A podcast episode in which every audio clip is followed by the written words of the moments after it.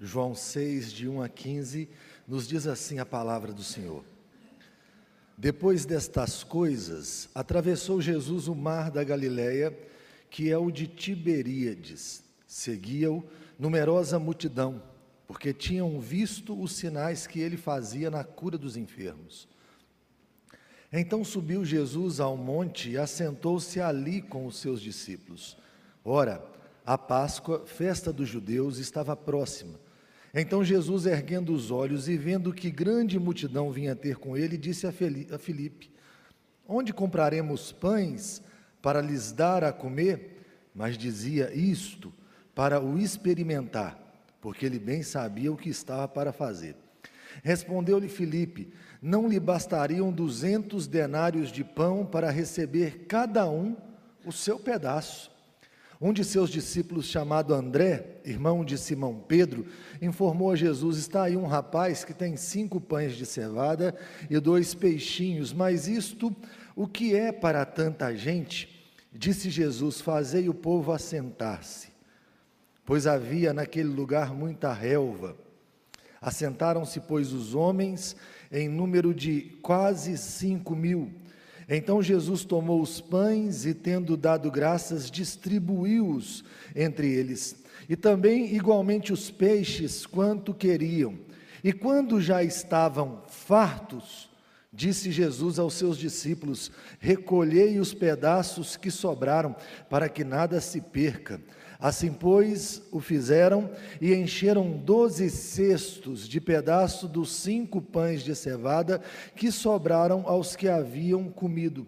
Vendo, pois, os homens o sinal que Jesus fizera, disseram: Este é verdadeiramente o profeta que devia vir ao mundo.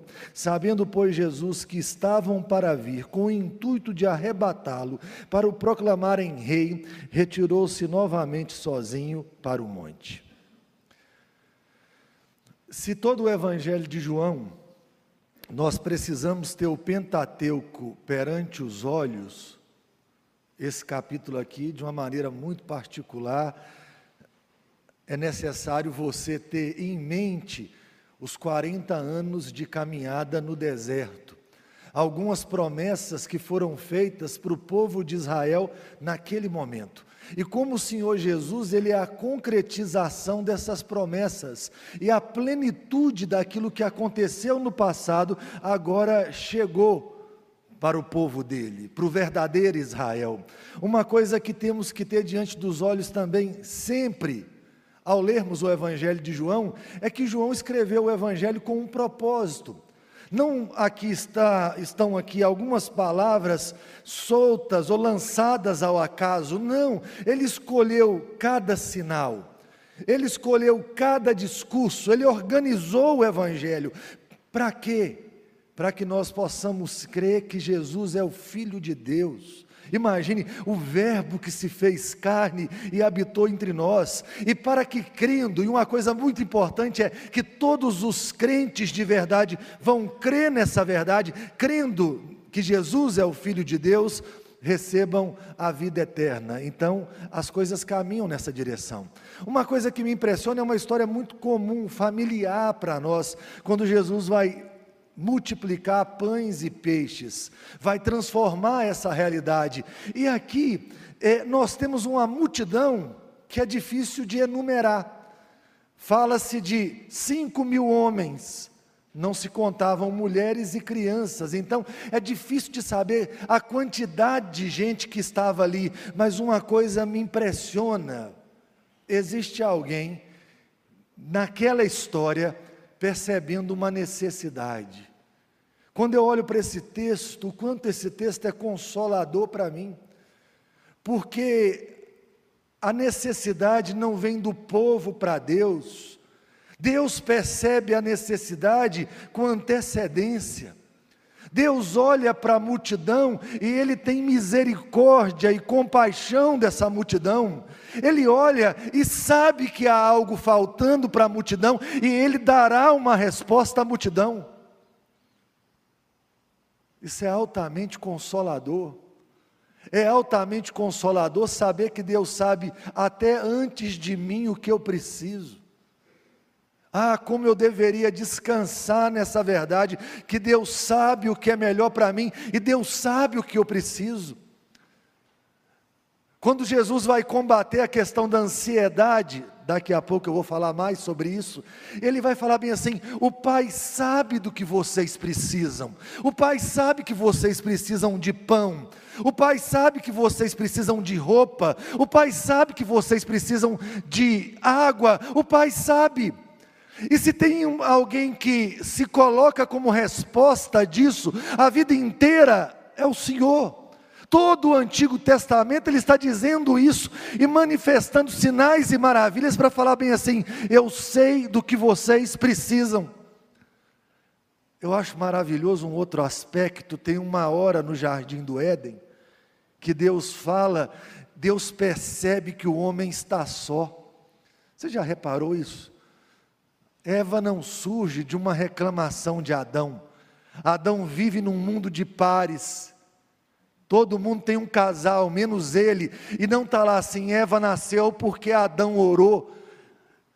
Deus percebeu a solidão, Deus viu que não era bom que o homem vivesse só. Eu quero que você comece essa jornada compreendendo aqui na caminhada é Deus percebe a necessidade do seu povo. Quando você vai encontrar a libertação do povo do Egito, lá fala que Deus ouviu o clamor do povo. Como é que Deus ouviu o clamor de um povo que na primeira manifestação deles de culto, eles criaram um bezerro de ouro? E disseram bem assim: Esse foi o Deus que nos tirou da terra do Egito. Eles estavam tão contaminados com o Egito, ah, que possivelmente as orações elas haviam sumido.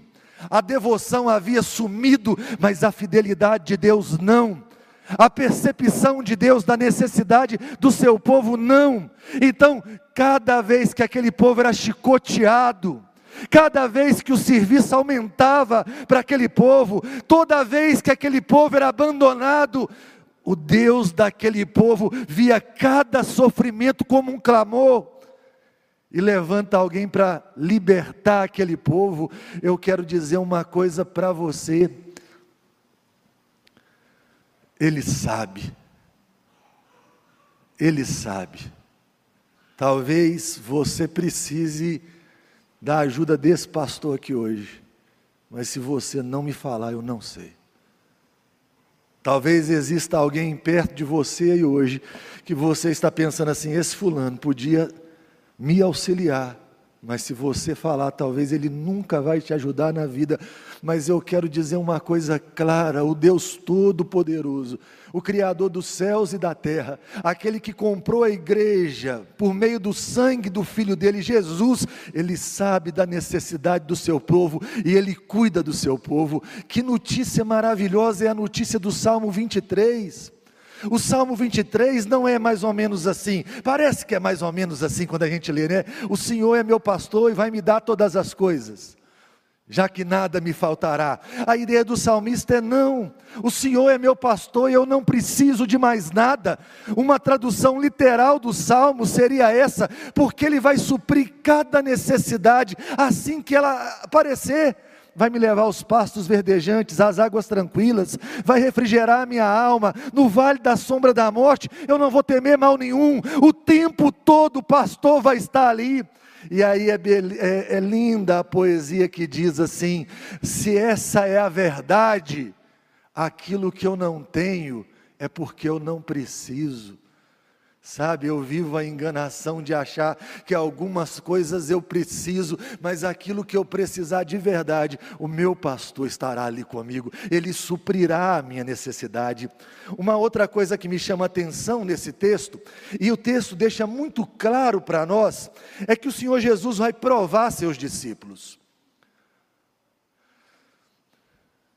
Ele vai virar para dois dos seus discípulos e vai perguntar assim: Vai perguntar para Filipe: como é que nós vamos matar a fome da multidão? E a primeira resposta vai ser assim: 200 denários não bastariam. Só para te lembrar uma coisa, um denário era o trabalho de um dia. Então, 200 denários seria o trabalho de mais ou menos oito meses. E ele disse: não bastaria. Aí você tem uma questão aqui. A primeira das questões é: é só dá para fazer alguma coisa se a gente tiver a condição para fazer essa coisa. Sabe quando você é altamente calculista? Quando tudo funciona assim, exatamente no final da conta matemática. Ah, se der certo, se a gente tiver esse recurso, nós faremos, sem esse recurso não dá para fazer. Então ele está falando bem assim: nós não temos esse dinheiro, então não tem como fazer isso. E eu fico pensando se tivesse o dinheiro. Porque a gente vive uma, uma crise dupla. Tem hora que você olha para uma obra e fala: Eu não tenho dinheiro para fazer tal obra. Mas se você tivesse dinheiro de oito meses para gastar num evento, você gastaria?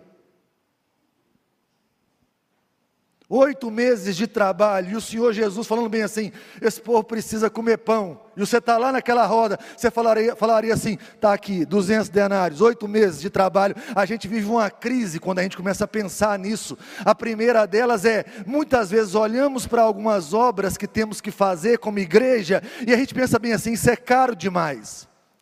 Outras vezes nós olhamos e nós temos o recurso, e a gente fala: não dá para gastar dinheiro com isso. Como não gastar dinheiro com aquilo que Deus quer gastar? O dinheiro pertence ao Senhor. Onde é que está o nosso erro, contrato com o dinheiro? Você acha que o dinheiro é seu? Você acha que está dando alguma coisa para Deus? Não tem nada que você tenha que não pertença a Deus. Todos os recursos que possuímos veio das mãos de Deus. Então, se eu quero gastar o dinheiro de Deus da forma correta, eu não pergunto para mim, eu pergunto para Deus. É Deus quem diz a forma de nós investirmos o nosso dinheiro e os nossos recursos. Gastarmos o nosso dinheiro de qualquer maneira é pecado. Eu fico pensando assim: olhe para a sua casa, já pensou nos seus filhos? Pense nos seus filhos. Esses dias eu estava pensando nisso, pensando nos meninos lá de casa. Eu falei, tudo que eles têm foi eu que dei. Tudo é meu. Não tem uma meia que eu não tenha dado. Até as cuecas fui eu que dei.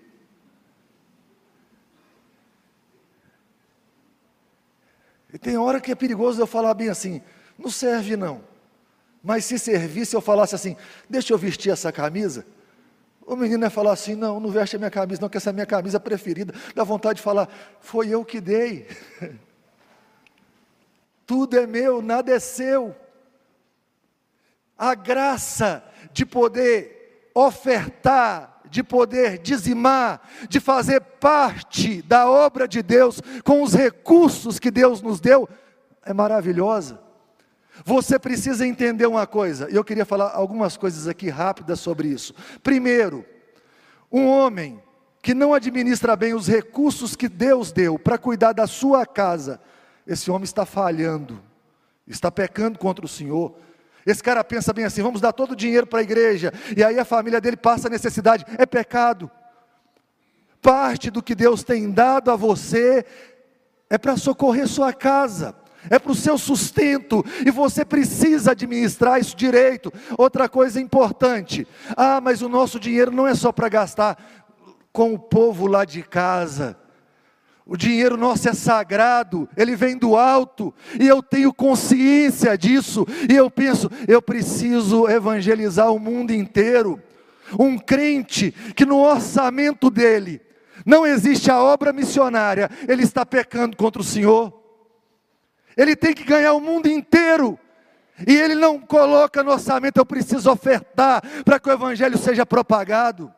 Ah, um crente que precisa se preocupar com o pobre, com o órfão, com a viúva, com o estrangeiro, e não tem isso em mente, ele está pecando.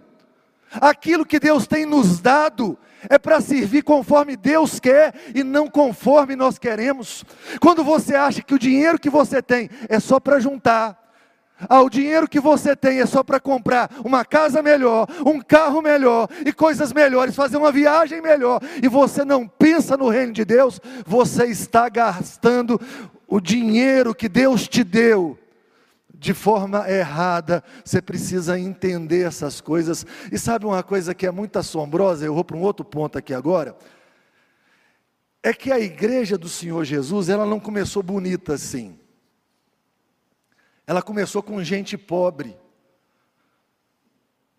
Você imagina, eram pescadores os homens, na maioria ali. Você tira Mateus, Mateus é alguém que tem algum recurso. E aí me chama a atenção uma outra questão nesse texto, é que aparece André com uma solução. E André fala bem assim: Eu tenho aqui, achei um menino com cinco pães e dois peixinhos. Mas o que é isso para tão grande multidão? Já viu quando a gente acha que o que Deus nos deu é pouco?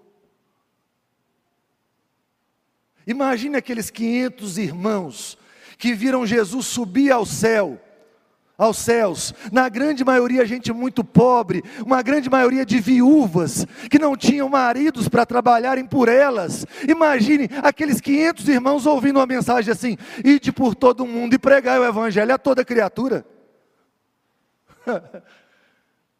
e você fala assim: eu não dou conta de sair daqui, eu estou tentando sobreviver dinheiro para comer todo dia, e agora o Senhor me manda ir pelo mundo inteiro. Já reparou que a gente não acredita no que Deus pode fazer? Nos recursos de Deus? De alguma maneira, André falou bem assim: tem alguma coisa aqui, mas é pouco. Ah, nós temos que aprender, colocarmos o pouco que Deus nos deu na mão de Deus. A igreja não faz a obra de Deus sem o auxílio de Deus. Não é a missão da igreja, é a missão de Deus. Então eu pego aquilo que Deus me deu e eu coloco nas mãos de Deus. E Deus faz aquilo que é impossível, que é assustador para todo mundo. Ah, um povo é alimentado na conversa de Filipe, se tivesse 200 denários, seria um pedaço de pão para cada um. Na conversa de Jesus Cristo, é comer para fartar. Imagine, é todo mundo comendo muito, até falar bem assim: eu não aguento mais. E quando parou, tinha 12 cestos de pães e peixes, para falar bem assim: o meu reino é um reino de fartura. Se eu convido para que venham comer, para que venham beber, não é pouca água, não é pouco pão, não é pouco alimento, é suficiente para matar a fome de vocês. E a beleza do Evangelho é matar a fome pela eternidade, matar a sede pela eternidade.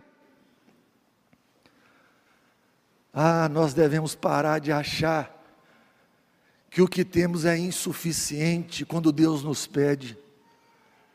Eu era um menino de 18 anos, por aí empolgado com a pregação.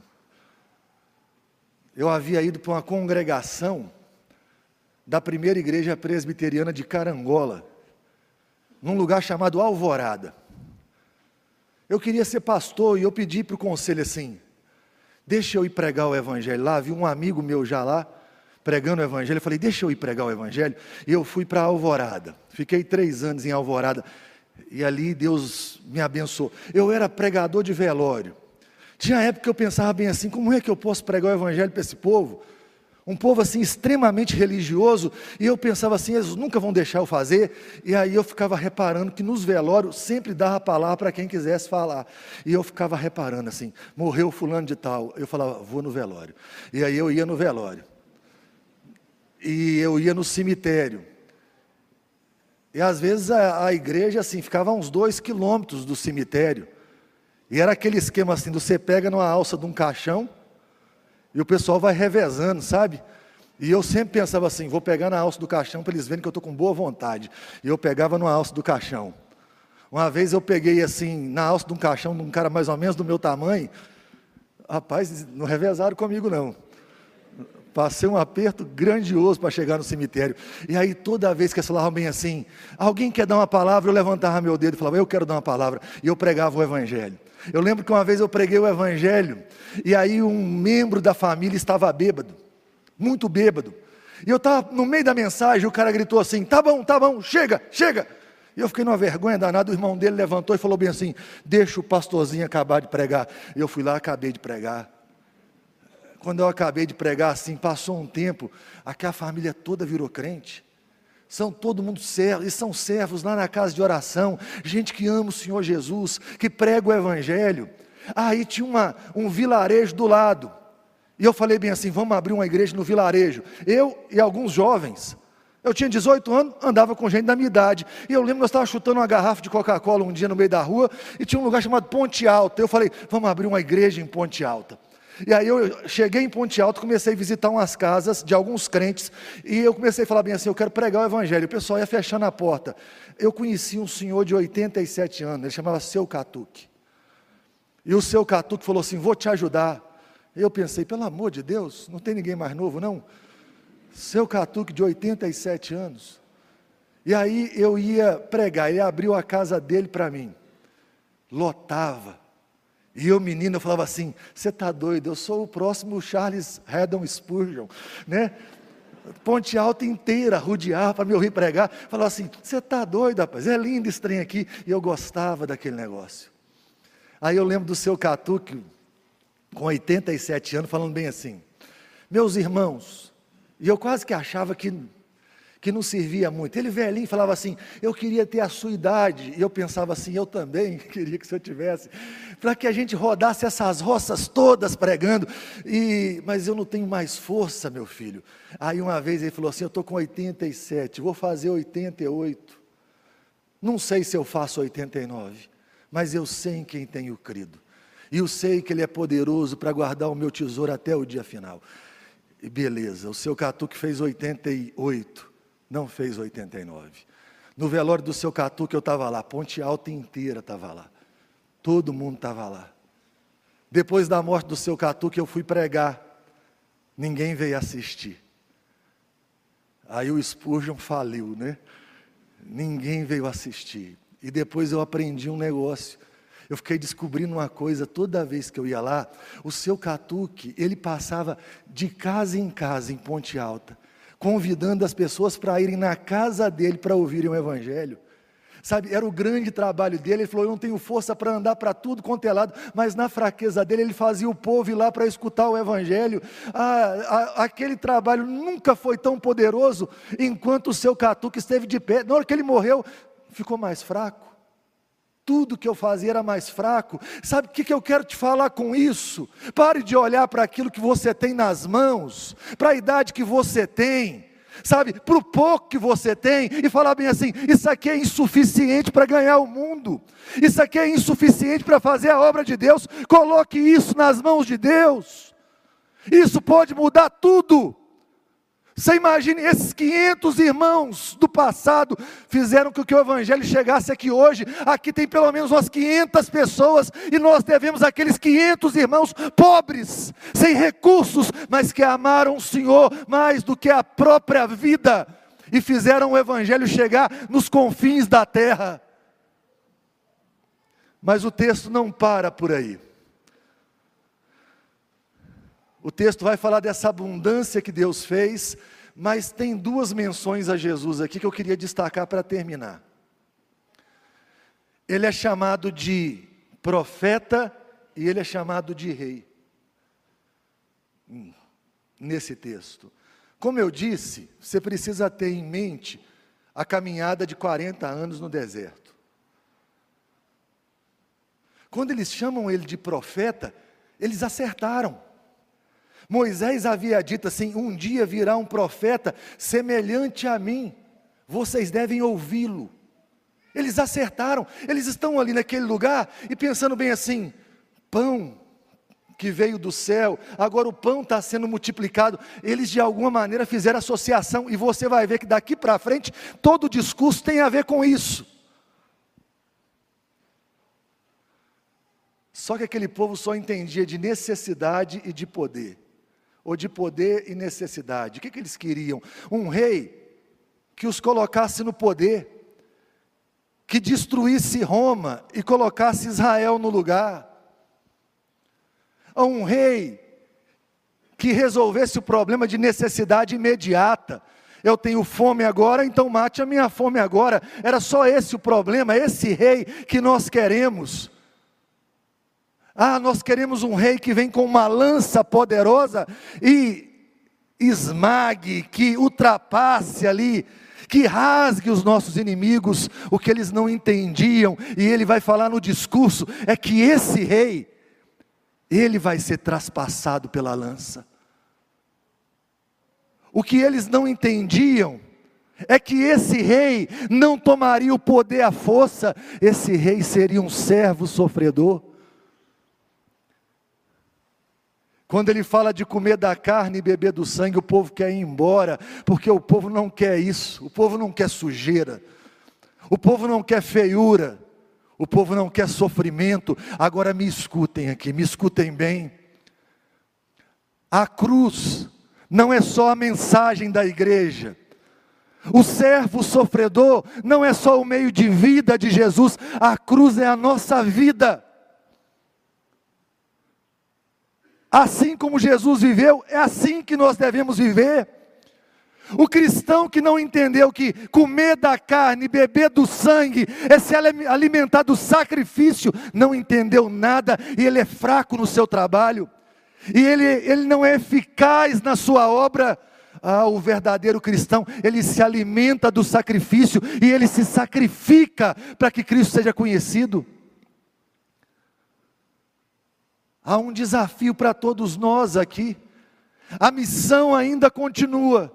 E eu quero dizer que ela é mais fácil para nós no tempo presente. Se eu parar para pensar nas condições daquela igreja e nas condições dessa igreja, eu vou dizer, é mais fácil. Mas eu quero dizer uma outra coisa, é mais difícil. Porque aquela igreja que não tinha nada, dependia totalmente de Deus. E às vezes essa igreja que tem tudo, faz de tudo, menos depender de Deus. E aí não vê um grande mover de Deus no seu tempo. É hora de nós colocarmos a nossa vida diante de Deus, com tudo que nós somos e com tudo que nós temos, e dizermos a Deus: Deus, uma vida para te ofertar, em meio ao sofrimento e à dor, depois só glória e alegria, me enche do seu poder. Usa a minha vida, me alimente do pão da vida. É engraçado, mesmo tendo tudo, profundamente ansiosos. Já repararam? Como é que a ansiedade é dona da nossa vida? A gente continua com medo o que, que nós vamos comer, o que, que nós vamos beber e o que, que nós vamos vestir. E Jesus vai falar bem assim: olhe para o passarinho. Eu cuido do passarinho. Quem vale mais, você ou o passarinho? Uma vez eu estava pregando numa igreja e eu perguntei isso para um menino, né? Estava dando estudo bíblico de manhã, e eu falei, quem vale mais, você ou o passarinho? E ele falou, não sei. Né? Eu falei, não, você, você vale mais do que o passarinho mais caro que você conhece, você é caro demais precisa confiar que Deus tem sustentado o seu povo, que Deus vai continuar sustentando o seu povo. Qual é o grande desafio da igreja? É buscar em primeiro lugar o reino de Deus e a sua justiça.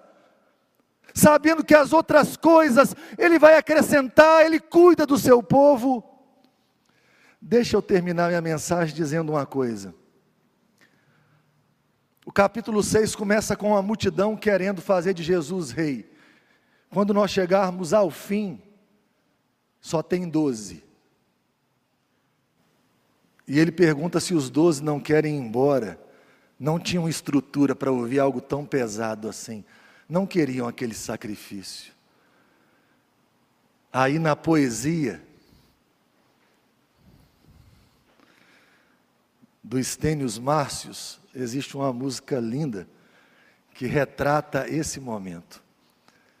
Ele conta mais ou menos a história assim. Primeiro ele fala de Jesus, de Jesus falando daquela experiência. E Jesus começa assim: Onde está aquele moço de olhar brilhante, que não me largava e me acompanhava a todo instante? Se foi. E aquele velho comovido, que sempre chorava, Quando eu falava de arrependido, ele se foi. E aquele homem que eu ajudei, e a mulher aflita que eu consolei, se foram, se foram. Aí ele vira para os doze, e ele fala assim: Meus amigos, meus irmãos, hoje é tempo de uma decisão. Se vocês quiserem ir, não há nada que os prenda aqui, essa é a hora de partir. E aí tem a resposta de Pedro. Eu acho ela linda, na voz do Estênios Masses e na poesia, ele fala assim: Para onde iremos? Só de perguntar me some o chão dos pés. Para onde iremos? Logo agora que sabemos quem tu és, para onde iremos, ó bendito e santo Filho de Deus Pai? Para onde iremos se é em ti somente que encontramos paz? Eu quero dizer uma coisa para você aqui nessa noite. os doze discípulos acharam um lugar, e esse lugar tinha nome, era uma pessoa, Jesus Cristo. E aqueles homens fariam tudo para a glória desse Senhor. E nós? Nós continuamos contando a história do Cristo, do Rei Jesus. E eu queria fazer uma pergunta para você. Sabe quando você se acha insuficiente? E aí alguém fala assim: é a sua hora. E você fala assim: não dá, não carrego nada nas minhas mãos. O que eu tenho é pouco demais. Eu queria te convidar a fazer uma coisa, sabe o que o fracasso da evangelização moderna é a autoconfiança. O sucesso da evangelização é a confiança no que Deus pode fazer e não no que nós podemos fazer. Não é a grandeza das nossas palavras, mas é a grandeza da palavra do Espírito no coração das pessoas.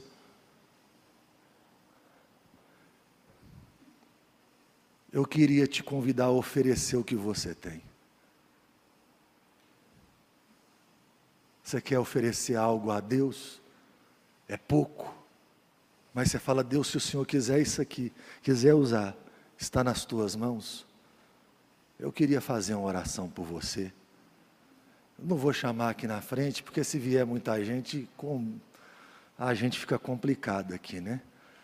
Eu queria te convidar a ficar de pé no seu lugar aí. Se você tem algo, entende que esse, esse chamado é para você, a se colocar de pé e falar: Deus, eu tenho aqui se o Senhor quiser fazer grandes coisas por meio da minha vida, a minha vida está nas mãos do Senhor. Usa a minha vida. É pouco, mas nas mãos do Senhor é o suficiente para alimentar uma multidão, até eles ficarem saciados e ainda sobrar. Está nas mãos do Senhor. Senhor Deus Todo-Poderoso, nós estamos aqui como igreja do Senhor estamos em fraqueza, para que o poder revelado seja o poder do Senhor. Ah, meu Deus, como nós precisamos. Há um mandamento do Senhor, uma ordem para que a igreja vá. Mas a gente vive os dilemas, não temos os recursos necessários, se nós temos, nós não queremos usá-los, nós nos achamos insuficientes para essa e para aquela obra. Ó Deus, esse monte de desculpa é fruto de autoconfiança. Dá-nos a graça de não fazermos a obra do Senhor confiando em nós mesmos. Dá-nos a graça de ouvirmos a ordem e obedecermos, e pagarmos qualquer preço ao vivermos essa realidade. Ah, levanta, meu Deus, gente corajosa e que ama o Senhor dentro dessa igreja. Gente que vai colocar a vida à disposição do Senhor, os recursos à disposição do Senhor. Gente que o Senhor vai fazer coisas que só depois que a gente vê é que a gente vai acreditar levanta uma geração que o coração é totalmente do Senhor. Meu Deus, nós todos aqui temos um curto prazo de tempo em meio, ó Deus, a esse mundo quebrado, para oferecermos o nosso melhor ao Senhor. Nós ofertamos ao Senhor nossa vida aqui agora. Ó Deus, toma a nossa vida e usa a nossa vida. Meu Deus, se há eleitos nessa cidade aqui para serem alcançados, nós queremos alcançá-los. Ó Deus, se há gente que precisa ouvir do Evangelho aqui, nós queremos pregar o Evangelho a eles. Se há gente sofrendo nessa cidade, ó Deus, nós queremos ser o socorro do Senhor. Tem misericórdia de nós, meu Deus, nós queremos ser parceiros da evangelização mundial. Se o Evangelho tem que chegar nos quatro cantos da terra, dá-nos um coração disposto, meu Deus, a abençoar quem já foi. Ó Deus, a abençoar quem ainda irá. Levanta no nosso meio, ó Pai. Homens, ó Deus, que amem mais o Senhor do que qualquer coisa. Ó Deus, e que se disponham a pregar o Evangelho nos confins da terra. Dá-nos essa graça, meu Deus, dá-nos a graça de vivermos como igreja amada do Senhor, uma igreja, Deus, que ama o irmão, dá-nos a graça de olhar para o lado e enxergar quem está do nosso lado, e acolher quem está do nosso lado, e servir quem está do nosso lado. Toma o coração da primeira igreja presbiteriana de Valadares, por completo, que não haja um espaço em nós para servirmos a nós mesmos. Ó Deus, que seja abundante o mover do Senhor em nós e por meio de nós. Nós estamos aqui perante o Senhor, respondendo a palavra do Senhor, dizendo que o que temos e o que somos está a seu serviço. Usa-nos, ó Pai. Usa a sua igreja. Abençoe o seu povo, fortaleça o seu povo Ó oh Deus Santo, no nome precioso e poderoso de Jesus, também supra as necessidades do seu povo, assim como o Senhor supriu de forma abundante, ó oh Deus, daquela multidão, supra as nossas necessidades. Abra-nos portas, meu Deus. E ó Deus, quanto mais nos envolvermos no teu reino, ó Deus, que possamos, ó Deus, experimentarmos essa graça, que o Senhor não falha que enquanto cuidamos das coisas do Senhor, o Senhor que sabe das nossas necessidades, o Senhor as suprirá. Abençoe-nos, ó Deus. No nome precioso de Jesus nós oramos. Amém.